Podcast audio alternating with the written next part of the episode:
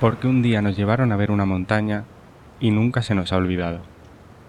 Porque nos ató el corazón y nos dirigió el cerebro hacia lo siguiente, hacia algo más, a seguir adelante, llenándonos de pasión, conociéndonos un poquito más a nosotros mismos.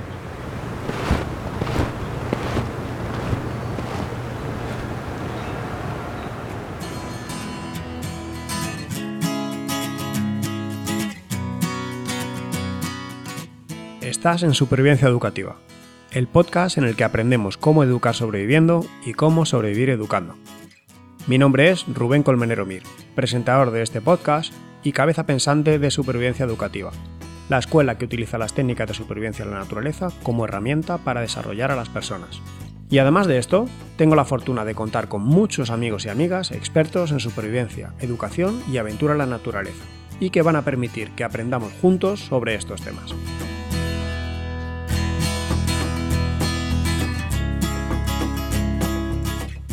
Con esta cita de Sebastián Álvaro se presenta nuestro quinto invitado, Guillermo del Moral Riviere. Tenemos el orgullo de contar con su colaboración como facilitador en nuestra escuela de supervivencia. Guille para los amigos se ha especializado en el desarrollo de la inteligencia emocional a través de las actividades en la naturaleza. Además, es un aventurero que junto a su pareja divulgan un modo de entender y practicar los viajes basado en el respeto a las culturas locales, la sostenibilidad y la autosuficiencia. Durante nuestra charla, Guille nos habla de las emociones y su importancia durante las actividades en el medio natural, sobre las competencias emocionales, el rapto emocional y la gestión de la emoción. También hablamos sobre sus viajes, vivencias, anécdotas y proyectos futuros.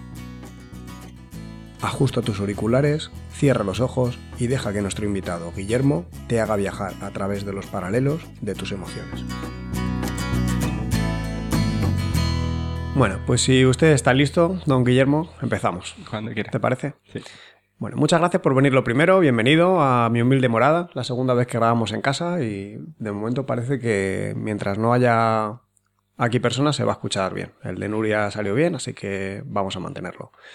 He estado un poco entre perezoso y ocupado para grabar el siguiente episodio del podcast y menos mal que tú me has sacado del letargo y ya me he activado y creo que, que a ver si soy capaz de, de, ser un poquito más constante en esto. A ver si cada mes soy capaz de mandar un episodio. Sí, Pero no venimos a hablar de mí, venimos a hablar de ti, Guille, y de tu, de tu saber y de aprender contigo. Eh, ¿Estás bien? Sí, perfecto. ¿Sí? Me interrumpes Genial. cuando quieras. ¿eh? Vale, vale. Tu nombre es Guillermo del Moral Riviere. ¿Sí? Y me gustaría contar un poco al público que escucha, que son mi madre, mi primo, mi amigo y, y ocho más, según las estadísticas, quién eres y, y por qué has llegado aquí. Eh, primero, eres mi amigo. Segundo, eh, formas parte de la tribu de supervivencia educativa, que ya hablaremos luego, que para mí es un gran orgullo. Eres grado en Ciencia de la Actividad Física y el Deporte, graduado egresado. Sí. Hiciste un trabajo de fin de grado que va en torno a la inteligencia emocional en un guía de montaña. Después, no contento con eso, has hecho el máster de formación de profesorado Eso es. e hiciste un trabajo de fin de máster que tiene que ver con la prevención de riesgos en la actividad física en la naturaleza a través de la educación física en secundaria, ¿verdad?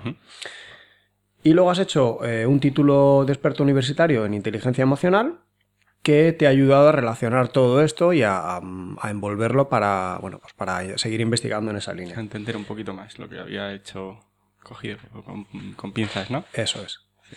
Y luego además, en cuanto a supervivencia, hiciste una capacitación en Wilderness Guide, eres técnico deportivo en media montaña, has publicado en revistas tan desconocidas como Oxígeno, por ejemplo, y Cumbres, y también en el boletín de la Asociación Española de Guías de Montaña. Eso es. Además eres scout, o has sido scout, bueno, eres scout, ¿no? Porque nunca se deja de ser. Eso es. Y músico, tocas la guitarra, clarinete, saxofón. Dice, bueno que sí, pero, pero todavía no te he escuchado, ¿eh? Ya te la llevarás al próximo curso, que te tengo, tengo una cosa que quiero contarte eh, respecto a eso. Eh, y estás desarrollando, has desarrollado un título propio eh, con la plataforma MOOC de la Universidad Politécnica de Madrid, que es- se llama Inteligencia Emocional en el Medio Natural, ¿verdad? es. Estamos por la cuarta edición. Soy alumno tuyo, sé que no soy el mejor alumno, pero ya lo he terminado Sin y... duda, el, el que primero y más extenso y, con- y ha respondido con más profundidad. Ah, o sea, que lo has leído. sí, sí, hombre, por supuesto. Pues me alegra haber Te estado he a la altura. comentado, de hecho. Pues lo leeré. Me alegra estar a la altura. Bueno, y actualmente trabajas, estás eh, trabajando en docencia y estás llevando la titulación de TEGU y el TESEAS, que TEGU, para quien no conozca la sigla, esta sería como un guía de medio natural y tiempo libre, que sería correspondería a un grado medio, una FP1 de las antiguas. Eso es, es como la persona que te introduce a las actividades físicas en el medio natural. Y además, eh, también el TSEAS, que sería como el técnico superior en animación, sociodeportiva, más ligado al ocio y Eso es, que al rendimiento. Sería el ciclo formativo superior después de TEGU y antes de pasar a lo que conocemos como Ciencias de la Actividad Física y el Deporte, ¿no? En la universidad. Eso es. Y lo que más me jode de todo esto es que tienes 30 años. me duele profundamente. No, me alegro mucho por ti porque además te, conozco y sé que enfocas tus esfuerzos a una determinada meta y eres un tío perseverante y muy currante. Entonces creo que, que es bastante merecido. Quiero recalcar que eres miembro de la tribu de experiencia educativa. Creo que te tengo. Con orgullo. Te tengo, creo que he puesto el apodo de pastor de emociones en la web. Pastor de emociones. no lo había visto. Que creo que te, que te pinta el pelo. Eh, nada, agradecerte que me hayas ayudado, que hayas impulsado este proyecto y que hayas estado siempre ahí al frente. Compartes conmigo cursos, eres docente en, los cursos que hacemos. Llevan muchos años trabajando juntos y creo que he aprendido mucho más de ti de lo que he podido enseñarte. segurísimo. Seguro. en, mi, podcast no puedo rechistarme, lo siento, Guille, es así. No, a mí me encanta porque aprendo muchísimo cada curso y además es que lo vives desde dentro, lo has creado desde cero y es súper bonito, ¿no? Llevarlo a cabo. Yo estoy muy contento con esto, con este proyecto. Me llena el corazón más que el bolsillo, pero bueno, no, se, no se vive solo de dinero. Vamos a hablar de inteligencia emocional, Guille, ¿vale? A ver, yo te quiero poner en contexto. Yo soy de una generación, yo nací en el 84, entonces, claro, en el 84 esto estaba en pañales. Todavía seguíamos guiándonos por el cociente intelectual para evaluar a las personas a nivel cognitivo y demás. Eh, si me equivoco me dices, ¿eh? pero no quiero equivocarme porque creo que soy buen alumno. eso, eso. En el 83, eh, Garner eh, desarrolla la, teoría de las inteligencias múltiples, que así a grosso modo son ocho inteligencias, y lo que viene a decir es que no se puede evaluar solamente eh, a nivel cognitivo por el cociente intelectual, sino que hay otras muchas inteligencias distintas y que cada persona se desarrolla en una más o menos según mm, actitudes y, y educación. Esto es en el 83, un año antes de que yo naciera, por lo tanto entenderás que hasta ese punto no me había llegado a la educación en España. En el 96, Goleman, creo que es la persona tuya de referencia, el investigador de referencia, eh, dice que bueno, que hay inteligencias, de esas inteligencias múltiples, la inteligencia interpersonal y interpersonal, se puede cohesionar y podemos denominarla inteligencia emocional. Eso es. Sí, eh, Goleman se centró un poquito más en el éxito laboral, en el éxito personal y para conseguir ese éxito decía que había que trabajar, había que desarrollar estos dos tipos de inteligencia que proponía Garner anteriormente. Garner al principio expone 8, pero luego eso se va desarrollando, llegan incluso hasta 20 con, su, con sus compañeros de, de universidad, ¿no? Y, luego, pues dentro de esas competencias que habla Goleman, Goleman al final es, un discípulo de Garner y es el, como el mayor divulgador de este término, ¿no? A lo mejor no es el mejor, no es el que mejor, no es el que más sabe, pero sí que es el que ha llevado este concepto a toda la población. Y, como decía antes, eh, Goleman, Daniel Goleman, eh, desarrolla cinco competencias clave dentro de estas dos, eh, que, de estas dos inteligencias, ¿no? Eh, que sería la conciencia de uno mismo, la motivación, el control emocional, la empatía y la capacidad de relación y liderazgo. Con esas cinco competencias bien desarrolladas, él expone que conseguirás tu éxito personal y laboral. Mm, lo que iba es eh, haciendo como una cronología de cómo se ha ido desarrollando para que entiendas cómo estoy yo a nivel de educación emocional en mi generación, ¿vale? Porque yo he encontrado estudios o artículos en el que más o menos en el año 2000 en España se empieza a intentar a invitar a los maestros que se formen y que empiecen a incluir en el currículo educativo la educación emocional. Con 2000, en el 2000 yo ya tenía 15 años, por lo tanto ya iba muy tarde. Em, quería preguntarte, porque yo sí que tengo la impresión, ahora que mis hijos están en etapa educativa, que en, las escuelas, en la escuela infantil y en primaria, sí que se incide mucho sobre la educación emocional. Hay cuentos ya dedicados que se trabajan, el monstruo de los colores, un montón de, de, mm, recursos que utilizan los docentes para educar emocionalmente a, los niños y niñas. ¿A ti qué te parece? ¿Es una percepción mía personal o crees que realmente es así? Sí, no, no, es así, es así. Y cada vez yo creo que está habiendo muchos más problemas emocionales dentro de la adolescencia. Es una pasada la cantidad de suicidios que encontramos en, en chavales de 16 años. Eh, problemas de ansiedad, problemas de estrés que no saben gestionarlo. Perdona, si no estoy equivocado, la segunda causa de muerte en la juventud es el suicidio. No lo sabía, pero es una Creo que no me estoy inventando el dato, lo he escuchado en algún lado y creo que, que es bastante grave. Sí, sí, desde luego. Es, es alucinante. Y nosotros eso, vamos, yo por lo menos cuando era más joven, eh, no, yo no tenía conciencia de, que estuviese ocurriendo eso. De repente te llegaba al telediario una noticia en la que había un chaval de 16 años que se había eh, suicidado. Pero, ostras, ahora es el pan de cada día. Eh, y bueno, ya no solo eso, ¿no? Sino problemas un poquito eh, más del día a día, en el que, bueno, que no somos capaces de controlar nuestra frustración, de no somos asertivos, contestamos de una manera muy agresiva, no tenemos confianza en nosotros mismos, eso nos genera muchísimas inseguridades y al final no podemos hacer una vida más o menos normal, cómoda, sobre todo, ¿no? ¿Tú recuerdas? Creo que es súper importante. Y una de las cosas más importantes a trabajar desde bien pequeñito para que no suceda esto es eh, la identificación de las emociones. Entonces, si tú sabes qué es la alegría, cómo se desarrolla la alegría en tu persona, aparte de- del, del conjunto de la humanidad en la cultura en la que vivas, pues, pues vas a saber cómo responder a ella, ¿no? Sí, de hecho por casa, pues estaba mirando a ver si en la biblioteca lo veía así a simple vista, pero hay un libro que se llama Emocionario, ¿Ah, sí? que es, luego te lo enseño y le echas un vistacillo, que mm, identifica todas las emociones, pone ejemplos concretos y Claro. cuenta una pequeña historia para cada niño. Claro. Entonces, bueno, es un buen libro para recurrir a él cuando estoy frustrado, pues vamos a ver que la frustración, emociones parecidas y demás. Y es que, a nosotros nos pasa algunas veces, estás irascible, ¿no? Y no sabes exactamente por qué, ni, ni siquiera qué estás sintiendo, ¿no? Algo me molesta, no sé el qué ni por qué. A lo que yo iba con, con este, esta cronología era que me parece un poco complicado que personas como yo, es verdad que yo ya me estoy haciendo viejo y ya las generaciones nuevas sois vosotros los que vais a tomar el relevo, pero me parece un poco complicado que los que nos hemos educado emocionalmente un poco dentro de la familia como han podido, que no ha habido una pauta concreta ni un plan detrás, eh, seamos capaces de educar a los más pequeños nos, nos queda formarnos sin duda y por eso hay profesionales como tú que ayudan a, mm, a darle importancia a las emociones en distintos contextos. Tose, tose tranquilo. Aquí- mira, yo toso. No hay ningún problema, Guille, siéntete como en casa, no pasa nada. Eh, bueno, pues era simplemente hacer esta reflexión, que los profesionales que nos dedicamos a la educación, sobre todo los de mi generación, que no nos hemos educado emocionalmente más allá de lo que hayan podido hacer nuestros padres y lo que algún maestro o maestra lúcido haya podido inculcarnos, debemos formarnos en ello. Sí, y bueno, tener conciencia de que es importante, por qué es importante, y entonces, pues yo creo que se, que se pondrá empeño para hacerlo bien, ¿no? Al final.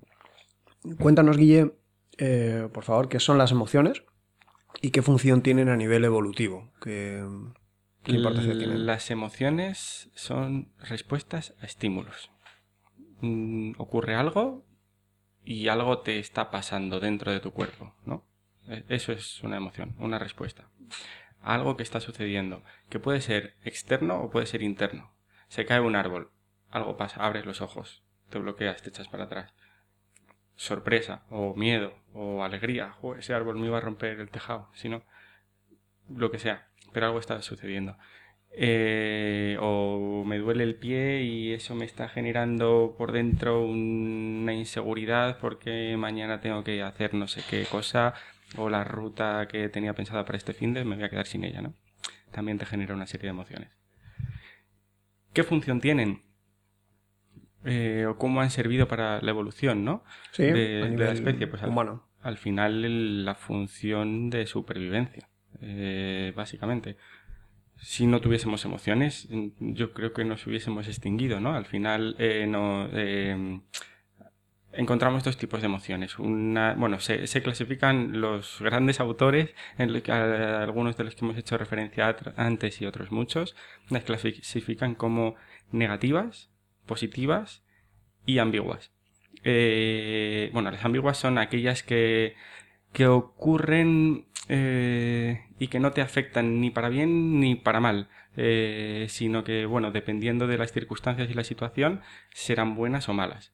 Luego, dentro de las negativas y las positivas, a mí no me gusta distinguirlas así porque creo que no hay ninguna negativa, eh, sino todo lo contrario, todas son positivas, todas te permiten seguir sobreviviendo. El miedo lo, lo clasifican como negativo, cuando el miedo te está ayudando a huir del peligro. Entonces, malo no es. Puede ser desagradable porque no te gusta lo que sientes, pero, pero, pero no te perjudica. Mm, y paradójicamente buscamos el miedo en películas de terror, pasajes del terror, porque tiene que haber algo ahí que nos acabe gustando pasar miedo. Algo, algo se esconde el miedo. Y, y entonces, bueno, pues todas esas funciones, eh, eh, emociones agradables nos atraen hacia algo o hacia alguien o hacia una determinada situación, ¿no? Por ejemplo, eh, si a mí me gusta estar con mi familia, me produce una emoción de alegría. Eh, y yo voy a seguir buscando esa emoción en futuras ocasiones, por lo tanto, volveré a ver a mi familia, volveré a hacer ciertas actividades con ellos que me produzcan esas sensaciones. Eh, por el contrario, el asco, el asco es una emoción desagradable, ¿no? Te crea rechazo sobre algo que te puede dañar no deja de, de, ser supervivencia. Al final, si tú te comes una patata con mo, pues te pondrás malo. Si te comes mucho, pues tendrás una intoxicación más seria. Eh, hemos hablado un poco de la influencia en la vida cotidiana. ¿Cómo nos influirían? Porque tú en el trabajo fin de grado te dedicaste a entrevistar a guías de montaña, alpinistas de alto nivel, si quieres decimos nombres, eh, serpas también. Sí. Y yo creo que tu gran pregunta era de qué manera influían las emociones en su actividad y cómo las gestionaban para mm, conseguir ese objetivo. ¿Qué viste? Sí, y para mi sorpresa, eh, todos estaban muy de acuerdo con que era necesario hacer una educación emocional en aquellas personas que se dedican a la gestión de grupos en la naturaleza porque todos, absolutamente todos, habían pasado situaciones muy alarmantes, muy preocupantes, eh, de emergencia, en donde, bueno, más de una vez no supieron actuar. ¿no? Eh, pues véase la subida X pico en el que, bueno, la han hecho tres veces tan solo y y están preocupados. Entonces la noche anterior no duermen. ¿Y qué quiere decir que la noche anterior no duerman? Que van a ir fatigados y que si ocurre una emergencia por el camino no van a tener fuerzas suficientes como para actuar de un modo adecuado, ¿no? Por poner un ejemplo. Eh, eso puede ser en la Sierra de Guadarrama o puede ser en los Himalayas, ¿no? que son las montañas más altas del mundo, donde se complica todo esto. ¿Qué influencias tienen en el medio natural? Pues eh, encontramos como dos, dos, ramas, ¿no? Por un lado, dentro de la naturaleza podemos desarrollar muchas habilidades emocionales. Habilidades que nos van a ayudar a nuestro día a día, a desarrollarnos como personas, bueno, para mí, a, ser mejores personas y a sentirnos mejor con nosotros mismos, ¿no? Como puede ser la asertividad, a decir las cosas de un modo calmado, porque si respondes de un modo agresivo en un determinado momento complicado en la naturaleza, pues no mm, puede que no salgan bien las cosas. Y si salen bien, probablemente la gente con la que vayas no quiera volver a, ese medio contigo, ¿no? Y luego está la empatía, por supuesto, ponerte en el lugar del otro. La autoestima. Eh, bueno, a medida que vas consiguiendo logros, eh, bueno, pues, pues te, te sientes mejor, ¿no? Y te quieres volver a presentar de nuevo a ese medio para volver a mejorar y mejorar. Luego podemos encontrar el control del estrés, no sirve de nada explotar, no sirve de nada entrar en pánico, sino que hay que saber autorregularse. La tolerancia a la frustración, muchas veces la montaña siempre va a poderla. Estoy diciendo la montaña, pero es el río, es el bosque, es... La incertidumbre, el Sí, la incertidumbre que te genera ese sentimiento de aventura ¿no? que se crea en la naturaleza. Eh, bueno, pues siempre va a ser más grande, la naturaleza es súper poderosa. Eh, entonces, bueno, no hay que frustrarse, ¿no? Hay que, a lo mejor lo que toca ese día, si vas a hacer una determinada caminata y no se puede porque la nieve te llega hasta las caderas, pues, pues a lo mejor te toca contemplar la montaña y disfrutar de otras cosas que te ofrece, igual de gratificantes, ¿no? Y luego tenemos también la confianza, confianza a medida que vas consiguiendo cosas, pues, pues te vas sintiendo más seguro. Y la toma de decisiones. Bueno, a medida que acudes a este entorno y ves que van saliendo las cosas, pues, pues te sientes más seguro, sabes cómo actuó aquella persona en ese momento, vas metiéndote en el mundo de, la, de este tipo de actividades y, sabes actuar de un, mejor, de un mejor modo. Y luego, por otro lado, para lograr el éxito en las actividades en el medio natural, eh, al final, si trabajas las competencias que exponía Goleman, que hemos nombrado anteriormente, pues también vas a, vas a conseguir seguir mejorando, ¿no? Y vas a, bueno, vas a sentirte mejor, vas a, a, seguir una progresión, una, una evolución mm, progresiva en todos los retos que te propongas. Vamos a jugar un juego, Guilla, a ver qué te parece. Venga. Vamos a imaginarnos una situación de supervivencia o de emergencia, llámalo como quieras, típica, ¿vale? Es una situación la cual se suele desarrollar unas 72 horas de media máxima porque tenemos un buen servicio de rescate, porque vamos a poner medios para que nos rescaten y demás.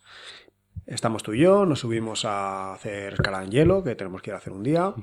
Em, y yo me caigo, salta un tornillo de hielo, que espero que no sea aquel que, que sabemos yo, y yo me parto una pierna comienza una emergencia y tenemos que gestionarla. Tenemos que proteger a la víctima, tenemos que ver si podemos mm, auxiliarla porque se haya partido la pierna o lo que fuera. Hay que avisar al rescate y hay que aguantar ahí hasta que lleguen. Ese sería nuestro objetivo. Que estás hablando de objetivos de alpinismo deportivos, que puede ser hacer cumbre y volver a casa, pero aquí hemos cambiado el objetivo y el objetivo es hay que volver vivos a casa y con las menores consecuencias vamos a pensar de cada una de las competencias emocionales. Cuando digo vamos a pensar, quiero decir vas a pensar. cada una de las competencias emocionales, cómo podría ayudarnos a conseguir ese objetivo. Y enumeramos una por una y vemos de qué manera podría, podríamos gestionar la situación. Difícil, ¿eh? Pregunta de examen. Lo sé, lo sé. a ver, vamos una a una. Una por una, sí. Conciencia de uno mismo, ¿no? Vamos con las intrapersonales primero. La conciencia de uno mismo es la capacidad que tiene un individuo para, para saber cómo se va a sentir en determinados momentos y cómo va a actuar ante diferentes situaciones, ¿no? Justamente, bueno, yo creo que eh, esto viene por una preparación buena antes de, ir a hacer esa escalada, ¿no? En principio querría que, así fuera así. Es un elemento fortuito de los que a veces pasan, cuanto más complicada es la, actividad, más fácil es que pase un elemento fortuito, que no quiere decir que sea el mayor número de accidentes que sea por elemento fortuito, suele ser fallo humano. Pero en principio lo hemos hecho todo de libro, pero he saltado un tornillo y me he partido la pierna, que son cosas que pasan, ¿vale? Claro. Por un lado, quiero que tú cuentes cuál sería esa competencia emocional que trabajarías y cómo influye como rescatador y yo como víctima también. ¿Te parece? Vale, sí, perfecto. Conciencia de uno mismo, hemos dicho. Conciencia de uno mismo. Si, yo creo que si tú has preparado bien anteriormente, eh, has evaluado todos los riesgos eh, y sabes que esto puede llegar a pasar, vas a presentarte ante esta situación de una manera mm, mucho más relajada. Relajada en el bueno, dentro del caos, Eso es. Eh, vas a saber actuar con la mente más fría, yo creo. Eh, entonces, si ocurre, probablemente el corazón se nos acelera, ¿no? Eh, sudamos la gota gorda. Pero, pero bueno, hay que saber. Yo, por ejemplo, creo, creo, y hay que verse en la situación, ¿no? Que tendría la mente fría como para bajarte, si se puede, del lugar en el que estás y ya ver cómo te encuentras, eh, eh, preguntarte, ponerte una manta luminizada, eh, hacer lo que se deba hacer para, para que permanezcas el mayor tiempo posible en un estado adecuado. Vale. Por mi parte, como víctima, yo creo que tendría que tener la conciencia de cuál ha sido el alcance de la lesión, ¿vale? me partido una pierna, está abierta la fractura, no está abierta, me duele mucho, intentar sosegarme, intentar controlar el dolor e intentar confiar, bueno, intentar eh, conocer quién es mi compañero, los recursos que tiene para mm, hacer la evaluación de la situación. Eso. Pues Guille está formado, creo que puede gestionar la situación, yo todavía puedo colaborar. Esa sería mi gestión. Genial. Vale, siguiente competencia. Control emocional. Estamos a pie de vía ya se supone, ¿no? Eso es. Venga, estamos a pie de vía. Que no nos pueda el pánico, ¿no? Que no tengamos un rapto emocional. Eh, es decir, que la digamos a ver así eh, básicamente eh, cuéntanos el rapto emocional si quieres porque lo tenía aquí puesto en la lista cuéntanos un poco de qué va y vamos a, ver cómo sería la situación con un rapto emocional y cómo debería ser si evitáramos ese rapto ¿te parece? estamos los dos a pie de vía yo estoy con la, con la pierna partida eh, en una situación invernal ¿eh? sí. recordemos un, inciso de, contexto si en cuanto al al tema emocional se refiere, encontramos diferentes partes en nuestro cerebro, ¿no? Y tres partes. Eh, una de ellas es el sistema límbico, la zona emocional donde se generan las emociones desde la amígdala. Y hay otra parte, que es el neocortes, la zona más evolucionada, donde razonamos y procesamos esas, esas emociones. Si nosotros no somos capaces de, razonar y procesar las emociones que estamos viviendo, se produce un rapto emocional en donde el sistema límbico se apodera de todo nuestro cuerpo. Es decir, hay una situación de miedo, como puede ser esta, ¿no? Puede, y, puede volverse en un ataque de pánico. El ataque de pánico, ¿cómo, ¿qué respuesta comportamental puede tener? La huida o el bloqueo. No, no, sé qué hacer, no sé qué hacer, no sé qué hacer, no sé qué hacer. Te quedas, te quedas bloqueado en bucle, no, no actúas. Eso podría ser. Pánico escénico, que muchas veces pasa incluso en las personas preparadas, un socorrista, por ejemplo, que mm, se queda quieto y muchas veces en el juicio alega pánico escénico, que realmente es un bloqueo emocional. Justo, sí, hay gente que no puede salir a cantar a pesar de estar preparadísimo y se queda afónico incluso. Afónico, o sea que tiene síntomas reales eh, y, no, y no puede salir.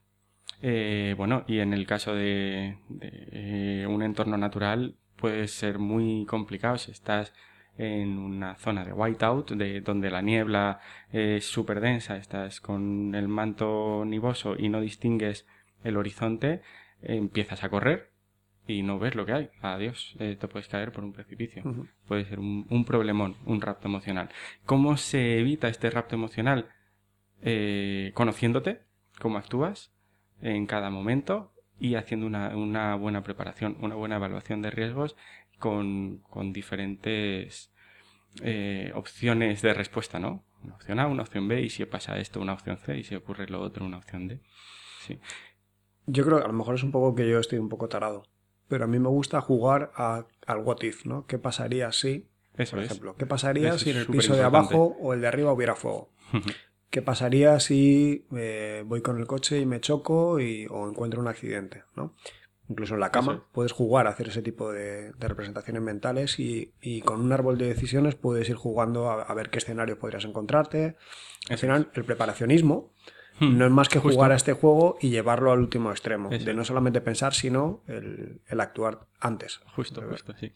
Sí, yo cuando me eh, hemos pensado algún viaje en el que, bueno, estamos ahí, ahí en el límite de poder hacerlo, de no poder hacerlo, no queremos que se nos escape de nuestras posibilidades, es este juego constante. Y es hablarlo, hablarlo, hablarlo con la persona con la que voy y, crear situaciones hipotéticas y ver cómo actuaríamos, claro. Sí, hay un concepto estoico que, bueno, ya, traeré a alguien que, bueno, que tengo un invitado pensado que nos va a hablar de estoicismo, porque creo que es una persona que no solamente lo piensa, sino que lo, lo, lo actúa, vaya. Eh, hay un concepto que se llama dicotomía del control, que es desechar todas aquellas cosas y, o aquellas acciones sobre las que no tenemos control. Por ejemplo, lloverá o no lloverá. Yo no tengo control sobre eso, pero sí tengo control sobre si me voy a equipar para la lluvia o no. Yo creo que es una buena manera de hacer una buena criba de toma de decisiones y bueno, en ese momento creo que ayuda bastante tenerlo claro. Es un dividir por dos. Claro. Dentro del, estoy eh, pensando ahora, dentro del rapto emocional, la el intrínculis de esto es que, bueno, podemos encontrar unos peligros objetivos y unos peligros subjetivos. Entonces, los peligros objetivos están ahí. Hay que analizarlos, hay que evaluarlos antes de presentarte a, ellos, ¿no? Haces un test de estabilidad del manto nivoso y al, tercer golpe desde el codo, eso se viene abajo. Bueno, pues a lo mejor me doy la vuelta o a lo mejor pasamos de uno en uno, ya veremos. Pero, por ejemplo, estar escalando en top rope, en escalada deportiva, tienes la cuerda por encima tuyo y, de repente te empieza a temblar el pie, te pones súper nervioso, se te cae una lagrimilla, de repente entras en pánico absoluto y te aferras a la roca sin, sin soltarte, se te agarrotan todos los músculos y de ahí no sales. Y eso puede generar un problema posterior porque vas a tener que, bueno, estás involucrando al resto de tus compañeros para que suban a por ti, porque de ahí no sales. Y vamos, eso se, se, ha visto mucho. Sí, por eso hay que jalar de sexto para arriba. Porque esa situación de sexto para arriba no, se, puede prolongar mucho. se prolonga lo que prolonga el, el ácido láctico. Sí. Y bueno, y, volviendo a este, Seguimos con nuestro juego, sí. a esta situación hipotética, eh, pues podría darse un rapto emocional donde no controlamos bien nuestras emociones y, quedarnos totalmente bloqueados. Vamos, que no somos capaces ni de sacar el móvil para ver si hay cobertura y poder llamar. Sin embargo, si hemos preparado bien, si estamos ante un problema eh, para el que estamos capacitados, Mm, yo creo que, vamos, eh, eso, evaluamos la situación, vemos qué posibilidades tenemos y cómo actuar en consecuencia. Vale, seguimos con la siguiente competencia, ¿te parece? Sí. La motivación. La motivación, uff, eh, dentro de esta situación es complicado, ¿no? La motivación al final es lo que nos permite seguir hacia adelante. Es lo que nos hace entrar en, como en una especie de estado de flujo que se llama aquello en el que te ves inmerso en algo que te gusta tanto que no te deja pensar en otras en otras cosas más banales que te están preocupando en el día a día, ¿no? Entonces, eh, bueno, eso te permite seguir y seguir adelante y postergar el cansancio, postergar el agotamiento, el frío que estás sintiendo. Al final sueles, bueno, la naturaleza al final, eh, en, ella se dan muchos eh, situaciones muy hostiles, ¿no? Hace mucho frío, hace mucho viento, se, no se pasa bien muchas veces, pero es tanto lo que te llama a hacerlo que, que puede con todo eso, ¿no? En este sentido, en situación de supervivencia, mm, leyendo historias, que yo creo que ya lo comenté, creo recordar que con Álvaro, existe un libro que de Lorenz González, que se llama ¿Quién sobrevive, quién muere y por qué? que habla un poco de la gestión del riesgo de las emociones durante diversas situaciones de supervivencia. Y una de las conclusiones que yo saqué es que muchas veces las víctimas, cuando pasan del rol de víctimas a rescatadores, es decir, cuando su motivación es salvar a otros antes que salvarse a sí mismo, aumenta sus probabilidades de sobrevivir. Eh, esto es una moñada, pero a mí me parece que, bueno, a mí me sirve, ¿vale? En mi kit de supervivencia ya lo has visto, una de las mm. cosas que llevo es una foto de mis hijos, ¿vale? Porque no encuentro una motivación más grande si tengo una, una situación de emergencia real como para volver a casa. Creo que esa es la motivación más alta que tengo ahora. Entonces, está muy bien pensar cada uno cuál es su motivación para salir de una situación de vida o muerte. Sería importante y aferrarse a ella.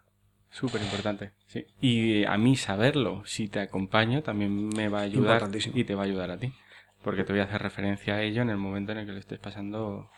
Por eso no podemos salir a la montaña con, cualquier Mindundi que no nos conozca. Tiene que haber algo más allá de la relación deportiva entre los compañeros de cordada. Eso es. De hecho, mira, una de las cosas que me decían muchos de los guías que a los que preguntaba, a los que entrevistaba, era que ellos, por ejemplo, no, mm, no presentan una actividad eh, para irse al Cervino, por ejemplo, en un fin de semana de mayo.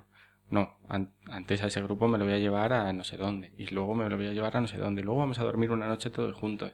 ¿no? Se van conociendo, se va, hacer grupo, se va haciendo grupo.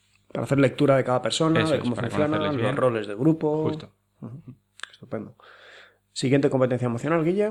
La empatía. Ponernos en el lugar del otro saber cómo se puede estar sintiendo, ¿no? Bueno, al final yo creo que si hay buena relación, la empatía está ahí y, nunca se va a perder.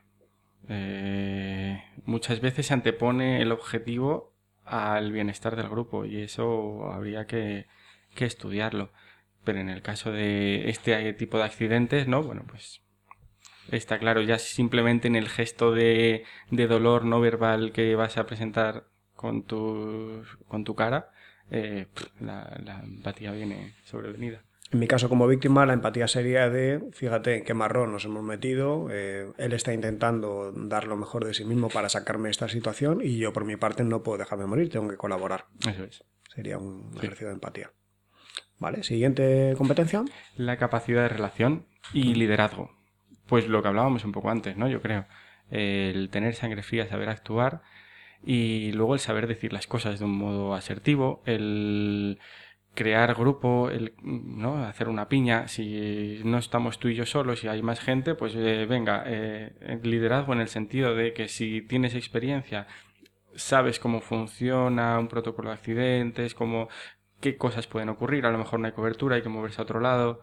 Eh, bueno, pues repartir roles, repartir diferentes acciones para cada uno, con un sentido, y, y fomentar el bienestar grupal. O sea, lo primero es, salir de ahí, es salir ilesos y llegar al hospital en cuanto antes. Sí, em, yo hay veces que he recibido formaciones, algunas muy bien, otras regular, otras mal, pero ha habido veces que se le ve a la persona responsable como que entra en un bloqueo y entonces ya la situación es, ¿por qué esto se hace así, se hace así, y ya está, y punto, pelota, y aquí mandan mis huevos, ¿no? Y en ese sentido, hay que ser asertivos, ¿no? Es verdad que hay veces que no hay tiempo de ser asertivo, que las cosas tienen que ser así, así, así, porque es lo que funciona, y luego ya tranquilamente dedicamos un tiempo a hablarlo, a reflexionar, a pedir disculpas si hace falta. Pero hay veces un poquito lo que decíamos antes de la educación emocional en las generaciones pasadas, ¿no? Pues que cuando preguntamos a nuestros padres o a nuestros abuelos cómo estás, que salieran del bien o el mal, era un poco complicado, ¿no? sí. Y esto se nota en, algunos formadores. Hay que aprender de ello y sobre todo hay que aprender cosas que, te lo decían una de las reflexiones del curso, que es muy importante. En el caso de Shackleton había tenido un gran maestro que era Scott y yo creo que uno de, los grandes aprendizajes de Shackleton fue cómo no debía de liderar. Entonces, la falta de liderazgo de, Scott, o el modelo de liderazgo, mejor dicho, eh, Shackleton aprendió muy bien cuál no debía de, de emplear con sus súbditos. Sus súbditos. Con sus súbditos. acompañantes. Vaya líder que, te llamo súbdito, ¿eh? Sus acompañantes, sus compañeros, sí. Eso es. Vale. dentro, de, dentro de la historia de Shackleton, además, eh, es súper interesante leer su diario. A mí me pareció un poco... Eh, denso. Hostia, muy denso, sí. Eh, coordenada, tal, tanto viento, muy, muy técnico, ¿no? Demasiado para un libro tan, tan gordo. Eh, pero hay determinadas cosas súper interesantes que ir leyendo, de cómo va gestionando el bienestar de su grupo, de cómo el día que lo pasan mal sube las porciones de comida, de cómo genera eh, competiciones eh, deportivas. Mm. Concursos de cortar el pelo, que a mí me, sorprendió mucho, y obras de teatro, que estaba todo el mundo travestido, súper Bueno, al final, en una situación difícil, lo pasan bien y desvían la, la atención a otro lado. ¿Y ya nos queda alguno? No, hemos terminado. Y ya está, las cinco. Magnífico. Pues muy, muy didáctico, Guille. Muy bien, buen alumno. Bueno, llevo chuleta, ¿eh? he hecho deberes. Habría que ver un examen sin chuleta. Eh, Guille, además de ser una persona que académicamente está muy informada y que tiene experiencia profesional, eh, tienes, barra tenéis un proyecto junto con Vicky, tu pareja, que se llama Paralelo en el Mundo Entero. Entonces, eh, cuéntanos un poco, ¿qué proyecto es este? ¿Dónde os podemos encontrar? ¿Cómo comenzó? Bueno, comenzó desde que nos conocimos, ¿no? Al final eh, hicimos un viaje eh, con la Comunidad de Madrid, similar a la Ruta Quetzal, que es más conocida, donde se presentan una serie de jóvenes para proyectos de cooperación, en este caso en África no sé si íbamos a ir a Tanzania, Madagascar, pero llegó la crisis y acabamos en Marruecos y, el Sáhara. Eh, este viaje era Madrid rumbo al sur. Madrid rumbo al sur, eso es. Que si mal no recuerdo lo lleva Telmo de la Cuadra. Telmo de la Cuadra Salceo, o en esa edición no. Sí, sí, sí, sí, es Telmo y Mar, su hermana. Bueno, pues son los coletazos de la ruta Quetzal o ese, ese afán por que continuara. Entonces allí nos juntamos 100 chavales de 16, 17 años y vimos la realidad, la cruda realidad de, un mundo al que no estamos acostumbrados a ver y volvimos aquí, ¿no? Y volvimos pues con otras miras que no teníamos antes. Entonces ahí, bueno, pues se nos van abriendo diferentes frentes. Eh, entonces, bueno, cuando podemos, cuando juntamos una serie de días de vacaciones, eh, pues nos escapamos e intentamos volver a un medio natural eh, no a esos proyectos de cooperación, pero sí que a vivir al final un poco de aventura, ¿no? Eh, nos vamos a hacer un, camino de Santiago en bicicleta. Por favor, Guille. no seas modesto. O sea, hacer la costa sur y luego la costa este de Groenlandia en kayak no es un poco de aventura, es aventura en estado puro. No, pero poco a en poco fue progresiva. Hombre, sí, entiendo que el mismo día no, le- no lo haríais, ¿no? Pero, pero eso es aventura, o sea, que no digas un poco de aventura. Es verdad que a lo mejor los primeros viajes fueron menos, Eso pero siempre habéis tenido un espíritu de autosuficiencia, ¿no? Sí. Por ejemplo, la Transpirenaica, la- que es lo siguiente que hicisteis, si, mal no, si no me han sí, informado mal, Después nos fuimos a Piri. la hicisteis en un- con un sentido de autosuficiencia, grandes mochilones, mucha comida, durmiendo en vivac, refugios no guardados. Sí, es que al final no somos capaces de concebir un viaje como se conoce el término de turístico, ¿no? Eso me interesa mucho cómo, o sea, que nos cuentes un poco las claves de poder transformar un viaje de, por ejemplo, en Costa Rica hemos estado los dos, ¿vale? Lo que pasa es que yo estuve de viaje de novios con un paquete cerrado desde aquí, desde Claro. Madrid, y el tour era un poquito bastante cerrado. Claro. Yo disfruté mucho Costa Rica, ¿no? Pero hay otras maneras de viajar distintas que son las que quiero que no- nos cuentes. Eso es. Bueno, al final son. Yo creo que son prioridades, ¿no? Al fin, eh, a, a nosotros nos gusta viajar mucho, mucho tiempo. Eh, si tenemos dos meses, pues nos vamos dos meses. O sea, lo que vamos a encontrar allí no lo, nos va a costar más encontrarlo aquí. Entonces, eh, yo no me puedo permitir estar dos meses en Noruega. eh, pagando una casa todos los días, comiendo o- en restaurantes. Entonces, al final, pues hay que buscarse sus mañas, ¿no? Eh, ¿Tú de verdad Luego- crees que es porque no te lo puedes permitir? Porque no, no, no. Viene, viene de ahí en un principio. eso es, sí, la necesidad obliga, Claro. sí, de acuerdo. Pero ya Hay una obligación que yo no la puedo ir a Noruega dos, dos meses, eso es, o a Groenlandia porque se me va de las manos. Eh, pero luego realmente es lo que más me llena. O sea, a mí no me llena ver una cascada con 300 personas más detrás. Mm, Lo intento evitar. Entonces intentamos ir buscando eh, aquellos lugares igual de encantadores, ¿no? Pero que, que tienen esa magia de estar tú solo o de estar solo con los locales. Entonces, de esa manera, pues bueno, pues vamos eh, evolucionando un poquito en cada viaje y al final, pues, pues vamos a sitios cada vez más remotos, ¿no? Porque al final nos sentimos más seguros porque hemos ido haciendo una progresión, no sé, eh, Sí, lógica. acorde, lógica. sí. Em, si no me equivoco, porque os sigo en el perfil de Instagram, en Filomena decidisteis, bueno, además de pasarlo muy bien, que fue bien. de lo mejor, que por favor que me disculpe, siempre digo lo mismo, que me disculpe todo el mundo que lo pasó mal en Filomena, porque estuve aislado en casa Sí, y demás, pero para mí fueron de los mejores días de mi vida. Claro. Bueno, Filomena, eh, esquiando por Madrid, etc, etc. eh, iniciasteis el proyecto de, o sea, la cuenta de Instagram de Paralelo al Mundo Entero, ¿no? Que Sí. tiene una finalidad que es daros visibilidad. Eso es. Eh, bueno, no- dentro de, de los viajes, al final siempre vamos creando proyectos, ¿no? Eh, vamos abriendo un mapa o leemos un libro y nos viene una idea, vemos un documental, escuchamos un podcast y, y vamos creando carpetas, vamos teniendo mapas con, con diferentes rutas dibujadas. Esas rutas las, eh, luego las evalúas, ves si son posibles, si no son posibles. Pero una que se nos vino en este momento fue la de hacer el río Yukon, el río Ujú. Yukon de una manera un poquito eh, particular, que creemos que no se ha hecho nunca. Y, y bueno, ¿Quieres concretar cómo es o prefiero guardar un secreto por si te adelantan? no, se puede. Como quieras, ¿eh? Tú decides. Eh, al final es eh, intentar eh, recorrer los 3.500 kilómetros del Yukon ayudados con el viento. Entonces, bueno, se han hecho cosas similares, pero de un día, de, de unas horas. Ujú. Pero 3.500 kilómetros supone, pues bueno, si lo haces con prisa, a lo mejor en dos meses lo consigues. Pero volviendo a lo de antes, no concibimos ese, ese tipo de, de retos con un récord, con un tiempo límite, ¿no? Lo que nos gusta es disfrutar del momento y del entorno y, y de la actividad que estemos realizando. Eh, bueno, ese es uno proyecto futuro, lo del Yukon, ¿vale? Eh, es que así parece que solo has ido al Sáhara, que has estado en Noruega o, o lo has insinuado, pero déjame que, ya que no lo vas a decir tú, lo voy a contar yo. Habéis ido hasta el Cabo Norte en bicicleta, Sí. ¿verdad? Me paras cuando quieras, me cuentas anécdotas porque luego te voy a preguntar. Habéis estado en Bolivia, habéis convivido con, con tribus en la selva, eh, habéis estado en Bolivia también en el Salar de Uyuni. Hicisteis un viaje por el norte de Argentina, norte de Chile, Perú, ¿verdad? Sí, Aprovechando que vi que estaba haciendo allí unas, unas prácticas, prácticas con comunidades indígenas. Habéis estado en Costa Rica, habéis estado en Canadá también, en Yukon. No, en Canadá ah, no no, hemos pensaba yo que ya habéis hecho una prospección allá en Yukon. Ojalá. No, no, no. Íbamos a haber ido este año, pero justo Ah, con los incendios, pues tuvimos que. Bueno, volvimos a Groenlandia. Cierto, pues esa la quitamos de la lista. Vaya, pues vaya mierda, no sé para qué te traigo, tío.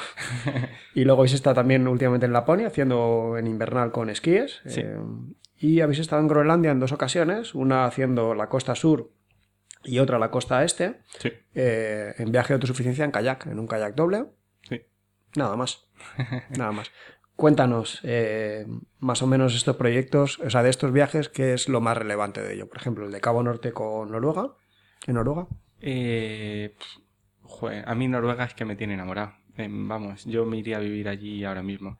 Y además, bueno, fuimos a una zona en la que hay mucho fiordo, en la que la naturaleza es súper vasta, hay renos por todos lados, los bosques son 10 veces más grandes de los que conocemos aquí, los fiordos son impresionantes. Y luego, mira, tienen una ley que a nosotros nos llama mucho la atención eh, a colación con lo que decíamos antes del modo de viajar, y era el Lemansstreter, el derecho a vagar libremente.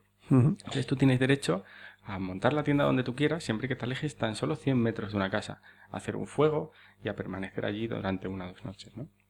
Entonces eso te da mucha libertad. Al final yo creo que siempre volvemos al norte, volvemos al Ártico por la libertad que nos da. Porque aquí, bueno, hay, hay muchas eh, leyes que nos impiden poder disfrutar de ese modo de la naturaleza.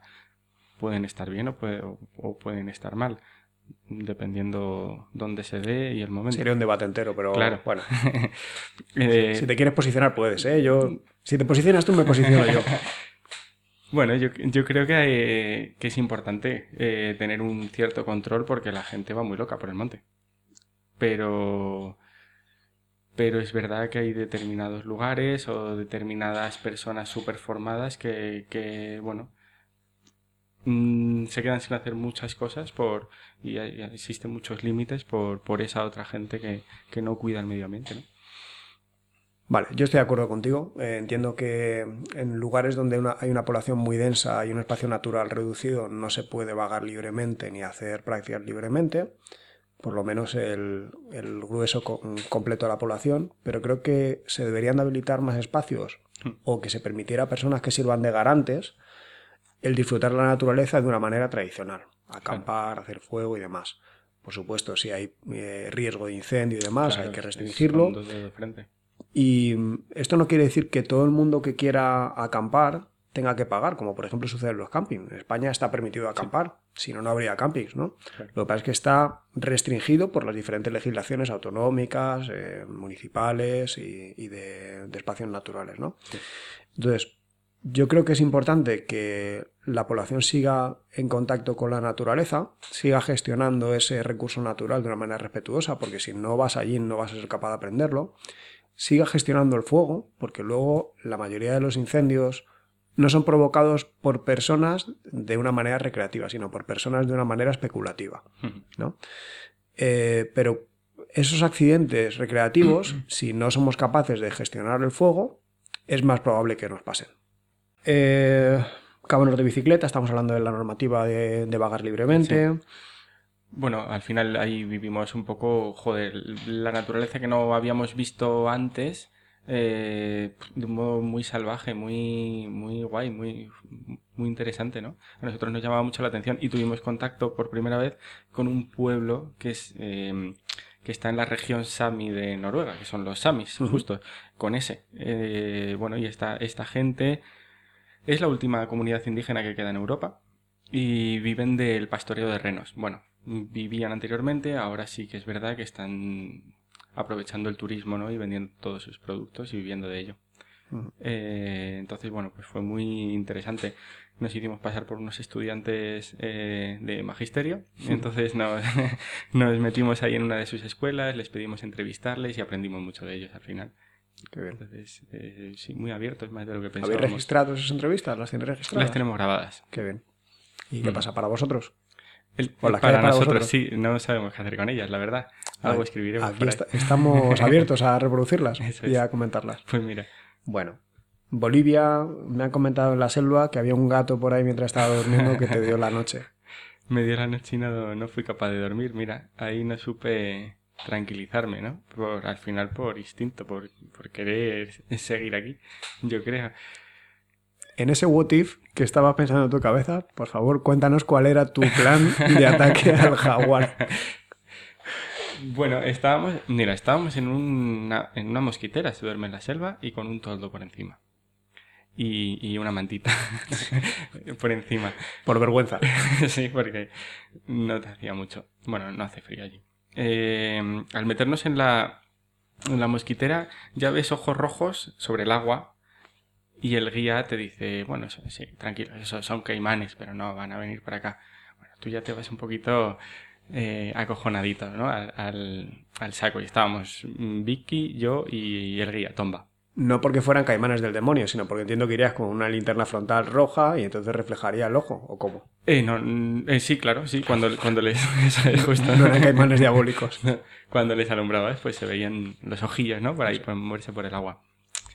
Bueno, eh, al final, bueno, es lo que hay. El tipo este tomba nos da mucha seguridad, nos metemos al saco. Y, y, el, y Tomba estaba como a unos 150, 200 metros con, en la hoguera que, había, que habíamos hecho antes para cocinar y tal. Y nos metemos al saco y a la que nos tumbamos escuchamos un rugido profundo, súper fuerte, que nos quedamos sin aliento, bloqueados en ese momento. Y Tomba ya nos había dicho, aquí hay jaguares, aquí hay pumas, aquí hay panteras, aquí hay, mucha vida, estamos en la, estamos en la selva. Eh, si vienen, algunas veces habíamos ido intentando buscarles con, bueno, pues en plena noche, ¿no? Salir y dar un rodeo para ver si, se, si veíamos alguno de lejos. Eh, y con la seguridad del, del, machete que llevaba Tomba, que era como una pierna suya. Y estaban en el árbol descojonándose. y, seguramente nos estarían observando. Y bueno, en ese momento, en ese rugido, decimos, eh, ostras. Claro, los dos pensamos lo mismo, no dijimos nada. Eh, ¿Qué hacemos? Tomba nos ha dicho que no podemos, no podemos eh, hacer ningún ruido. A ver si le vamos a molestar. Pero como Tomba no lo haya oído, estamos jodidos. Está a 10 metros de nosotros. O sea, ese rugido estaba al lado, al lado. Y entonces soltamos un... ¡Tomba! súper seco, súper fuerte para que nos oiga. Ya vino preocupado. Y, y, nos dijo, ¿lo habéis oído, no? Joder, que si lo hemos oído. ¿Qué coño ha sido eso? un jaguar, jaguar. Eso ha sido un jaguar. Era muy peculiar ese, ese guía.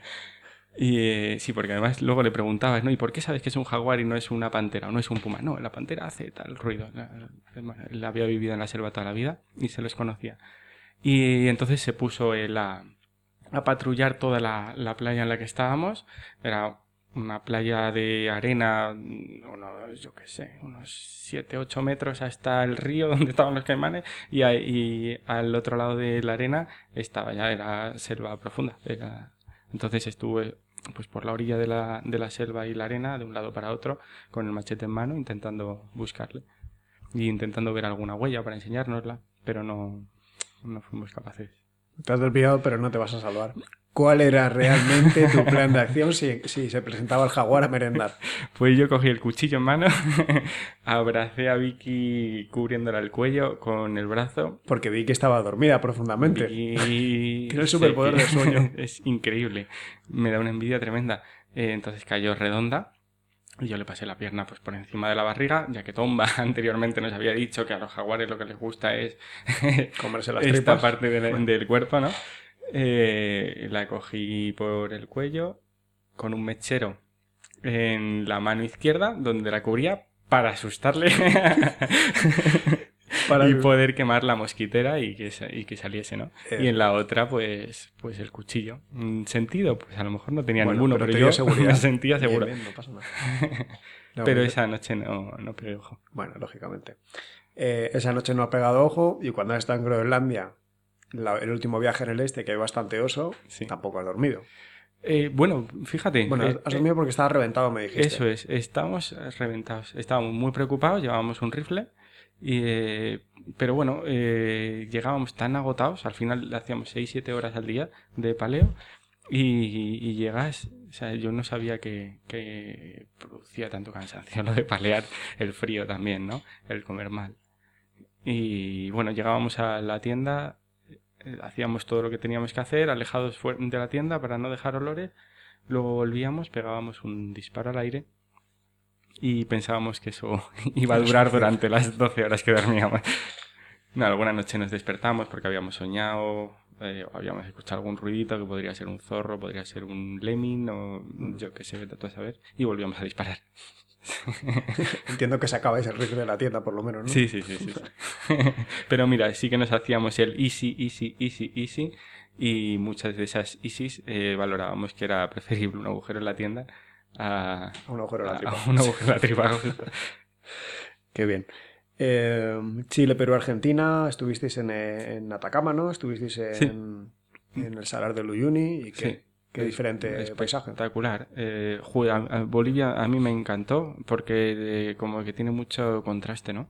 Eh, joder, son como grandes espacios enormes. Tienes los Andes, tienes la selva, empieza el Amazonas, tienes el Salar de Uyuni y empieza el desierto de Atacama. Entonces es brutal todo. Eh, en el Salar no hay, bueno, hay mucho turismo ahora, es verdad. Eh, es difícil llegar de una forma autónoma, se puede, pero, pero bueno, hay que, hay que prepararlo mucho antes. Y, nosotros no estábamos en esas porque queríamos conocer mucho. al final es muy caro llegar allí eh, y, queríamos aprovechar el tiempo que teníamos, teníamos tres meses para, para conocer el máximo en ese sentido. Y la selva yo creo que fue lo que más nos, nos llamó la atención. Es brutal. Luego estuvimos en los Andes y ahí notamos el mal de altura. lo yo lo pasé muy mal.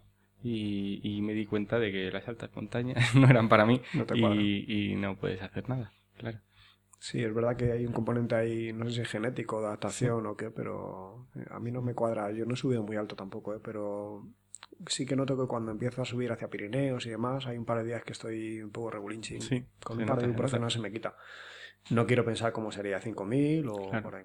Justo. bueno.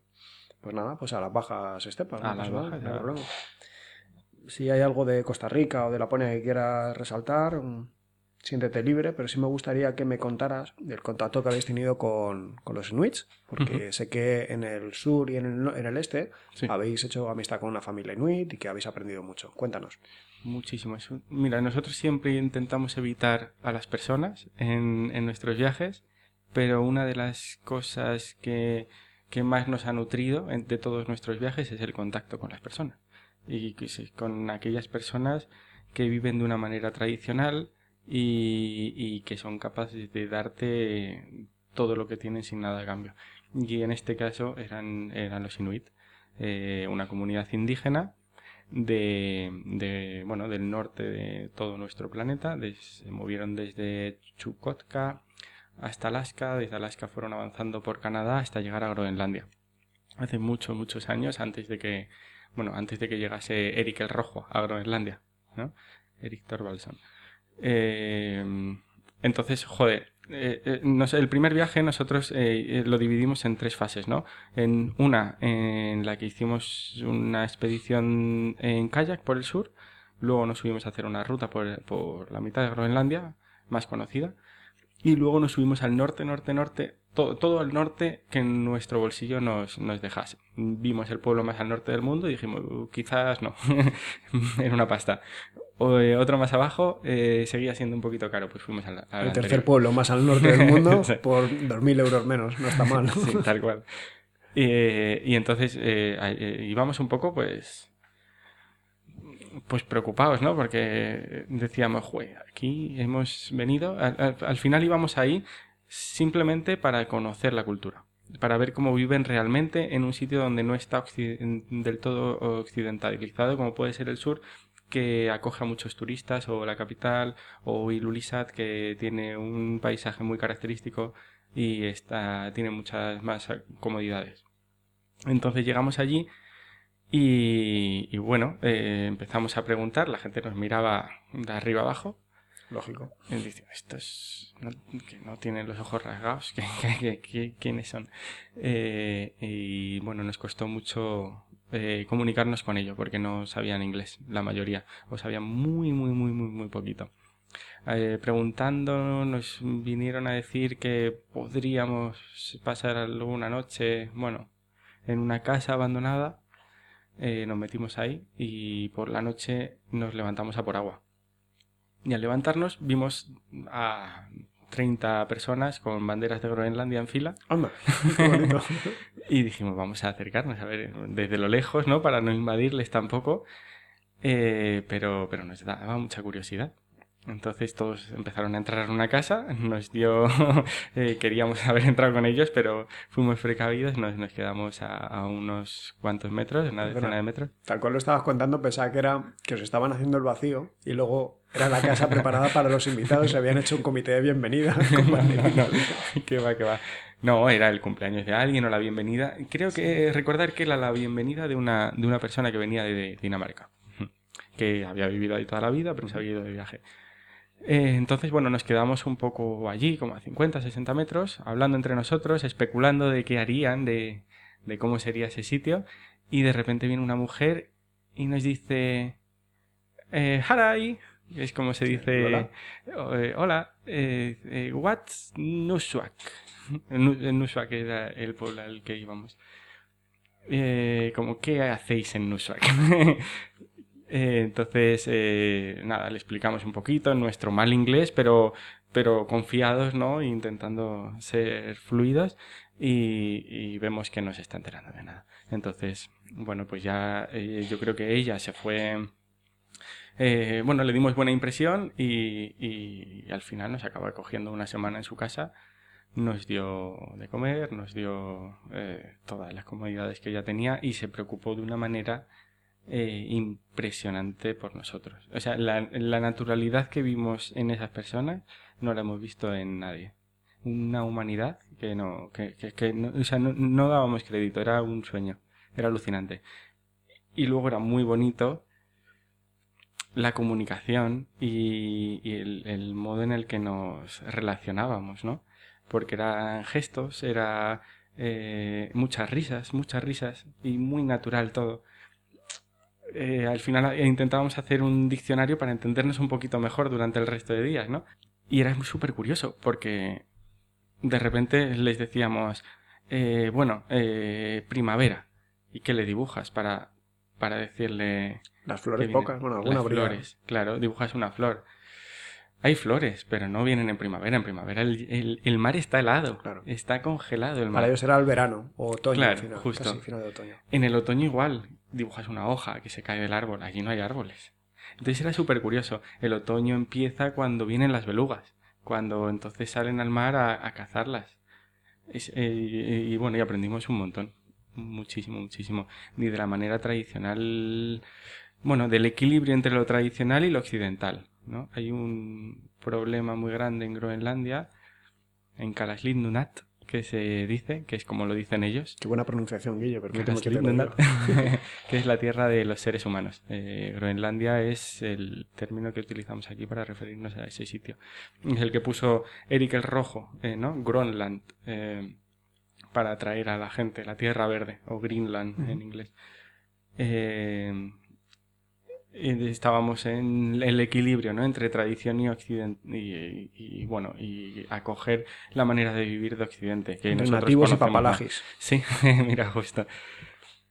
Y, y bueno, era bonito y era triste también, porque a ellos eh, han, han adoptado ciertas comodidades, pero sin tener los recursos como para vivir como nosotros conocemos, ¿no? Entonces, bueno, eso crea muchas depresiones, eso crea... Dependencias, Sí. necesidades impuestas. Eso es, justo.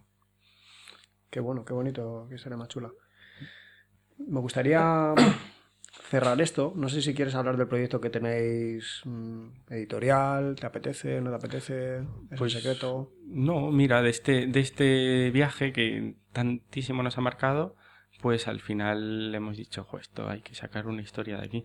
Entonces, pues hemos creado, eh, bueno, estamos en ello, estamos ultimando eh, un libro que, que nos está dedicando mucho tiempo y estamos haciendo con mucho cariño, que se llama Kalaslit Nunat, eh, Hostilidad y Belleza cogidas de la mano. Qué bonito. Pues nada, habrá que revisarlo. Eso es. Tendréis que darle, envolverlo y poner la guinda y a ver si alguna editorial se anima Estaría a sacarlo. estupendo. Ojalá esto sirva para impulsaros un poco y, Muchas y gracias. tengo muchas ganas de leerlo, así que ya, ya me lo pasaréis. Te lo pasaré. Vale, Guille. La última parte de la entrevista he preparado como unas pequeñas preguntas indiscretas. Miedo me dan. No, no, no- no es muy duro, no te preocupes. Mira, yo clasifico a las personas en dos tipos. Bueno, mi mujer las clasifica en las que mandan y las que obedecen, ¿vale? Yo tengo claro dónde pertenezco en esa clasificación. Y yo lo clasifico entre personas que saben cuántas noches han dormido en la naturaleza y personas que ya han perdido la cuenta. ¿Estimarías, serías capaz de estimar cuántas noches has dormido al raso? Pues mira, el otro día lo intenté estimar porque llevé mi saco de dormir a lavar. Ah, amigo. Y, y le dije, "Pf, creo que he estado más de 600 noches en este saco. Entonces, eh, que- creo que necesita un pequeño lavado. Me dijo, joder, te has pasado. Sí, pues dile que pase directamente a la lavadora, ¿no? Claro. Eh, no sé, sí, muchas, muchas. No, no sé cuántas. ¿Y qué vivac o qué pernocta recuerdas como más placentera y cuál como más dura? Recuerdo muchas placenteras. Es muy complicado. Eh, uf, qué complicado. Eh, más que es, que es que es el momento, ¿no? Lo que vives. Recuerdo una en Pirineo súper bonita, en el Anayet, haciendo un bivac eh, con el midi doso de fondo y un mar de nubes impresionante que le recubría todas sus faldas. Esa, esa me, me gusta mucho. ¿Y la más dura o la, o la menos cómoda? Y la más dura, joder, la del jaguar podría ser una de ellas. Sí. Pero eh, mira, una tormenta eléctrica la pasamos muy mal eh, cerca de la brecha de Rolando, en una esplanada, eh, bueno, una esplanada, un sitio muy abierto que une Goriz con, con la brecha. Decidimos montar el- la rafia allí y vamos, pues con GPS, móviles, walkie, eh, pinchos, crampones, piolets y se generó una tormenta horrible que, bueno, nos hizo, bueno, temblando de miedo estábamos, temblando, pero que no podíamos controlar el tembleque. Mm. Eh, bueno, salimos, tiramos todo lejos, todo lo lejos que pudimos para no tenerlo cerca y muy agarrotados, muy, muy, bueno, nada, pues hechos una cucharita, ¿no? A esperar la muerte o la resurrección. la- o eso es. muerte o resurrección. Qué bueno. En tu equipamiento, entiendo que tú tienes la mochila ya medio hecha, no la desmontas por completo. ¿Hay algo que no suela salir de la mochila que siempre lleves? Sí. Bueno, al final hay una serie de, de ropa que siempre llevo. O sea, el gore siempre va ahí. El, el- bueno, el plumas no. Mm, pero de material así un poquito más específico me cuesta pensar. A mí se me ocurre una que te la voy a quitar y no vale que la repitas. La Sí. manta luminizada, por La ejemplo, manta luminizada la llevas ya en la mochila seguro. Siempre, sí, ahí está la seta. Sí. Pues mira, ahora he empezado a meter un cuchillo siempre. Un buen cuchillo. Y no, no lo quito de ahí. Bueno, muy bien. Eh, Guille, tú me prestaste un libro que se llama Los Papalagi. Sí. Es un libro, así en resumen, en esencia es eh, el relato de un hombre que venía de la zona de la Polinesia, ¿vale? Que cuando la colonización eh, se lo llevaron a Europa, creo recordar que era no sé, Inglaterra o Alemania, no lo tengo muy claro. No Pero bueno, el caso es que era la vieja Europa y estuvo conviviendo allí con las personas blancas que él denominaba los papalagi Ujú. durante un tiempo y al volver a su, a su poblado natal eh, escribió un manifiesto para intentar que los nativos no dejaran que les colonizaran los. Ujú. Entonces habla de esas cosas que tenemos, los inventos del hombre blanco, ¿no? que muchas, muchas veces nos facilitan la vida, pero otras veces nos las complican, y de cómo su, su forma de vida es superior en muchos sentidos. ¿no? Entonces a mí me gusta, eh, voy a acuñar un término que lo, voy a desarrollar a partir de ahora, que se llama papalagismo. Por ejemplo, papalagismo, para mí, mis papalagismos que intento ser consciente de ellos y evitar, sería, por ejemplo, dejar correr el agua del grifo porque pienso que sabe un poco a tubería. Y dejo correr casi un litro para beber Los un vaso de agua. del primer mundo. Eso es. Em, ¿Qué papalagismo tienes tú o eres consciente de él y cuál te gustaría desechar? Mm, Te voy a poner otro ejemplo. Sacar el móvil en el ascensor para mirar a ver si tienes algo o no mirar nada, mirar bueno, la lo, del móvil es constante. Es, es alucinante. El móvil, sí, yo me lo. En general, móvil. Esa, es, esa es una de ellas, ¿no? Mm, bueno, eh, calentarme un poquito más el café cuando le echo la leche, por ejemplo. Eh, ponerme otra sudadera porque porque esta ya me la he puesto tres días. Mismamente. O sea no sé. Eh, Sí, sí, no, creo que que, va hasta ejemplos, ese punto no Eh, que, que bueno al final es lo que hay y nosotros tenemos un armario que es como cuatro veces nosotros y nos sobra por todos lados. El caso es que a mí me sorprende porque, claro, eh, las personas que hacemos vida en la naturaleza somos capaces de hacer este tipo de palagismos, papalagismos en, en nuestra vida cotidiana, pero luego somos muy austeros y precarios cuando estamos en el monte. sí sí Yo no lavo la taza todos los días que me No, voy y claro. bebo, bebo el, el café por la mañana, sabe a curry de los noodles de por la noche, ¿no? Es. Eh, entonces me sorprende porque entiendo que alguien que no, no tiene austeridad voluntaria o, o que vive situaciones de necesidad tenga esos papalagismos. Pero me sorprende que nosotros, aun siendo capaces de, de vivir en la pura mierda y en la pura necesidad, eh, lleguemos y nos acomodemos tan rápido. Totalmente, una capacidad de adaptación tremenda. Bueno, nos gusta estar cómodos, ¿no? Sí, Nos gusta echarnos una mantita más por encima. economía, sí. Claro. Qué bien. Vale, pues Guille, solamente me quedaría despedir. Eh, bueno, me gustaría que recomendaras un libro. Eres un ávido lector. Me gustaría Un que libro. seleccionas un libro. Pues Los poetas del Ártico, de Francesc Bailón. Sí, eh, me gustó mucho. Eh, él, bueno, Francesc Bailón es eh, uno de los, bueno, es el, el antropólogo por excelencia eh, sobre la cultura inuit eh, y cuenta su primer contacto con esta comunidad al mismo tiempo que hace referencia al primer contacto de los Inuhuit, que es una subetnia del norte de Groenlandia, con, con el hombre blanco, ¿no? Cuando vienen y de repente, ostras, ven un barco, que para ellos es, eh, no, no sé, eso ha bajado del cielo. Eh, ven un- el metal, el metal ellos no, no lo conocían. Y, y esa, ese contraste, ese choque cultural es, es muy bonito. Sí, me gusta. Vale, apuntado queda. Y luego ya por último, ya vamos a ir cerrando. ¿Qué invitados nos recomendarías que llamáramos para entrevistar? O invitadas. Bueno, Bueno, a Vicky le queda pendiente venir contigo cuando hagáis la publicación de la editorial. Aquí hay que comprometerse a eso. Eso es, me parece bien. Eh, sin duda Lázaro Mediavilla. Eh, tiene mucho que aportar. Lázaro Mediavilla, si estás escuchando esto, eh, ya llevas como dos o tres correos electrónicos y la siguiente es que me plante en tu casa a buscarte. eh, si es necesario. Se aprende mucho de él. Yo he aprendido un montón. Eh, Virginia, Virginia Gómez Barrios también. Virginia Gómez Barrios, si estás escuchando esto, ya llevas como cuatro correos, cinco llamadas y te- cuatro notas de audio de WhatsApp y sé dónde vives. Sí, bueno, yo les valoro muchísimo a los dos, a Vicente también, pero ya, ya lo has conseguido. Y, joder, mm, todo lo que sale de su época, toda la experiencia que tiene me parece oro.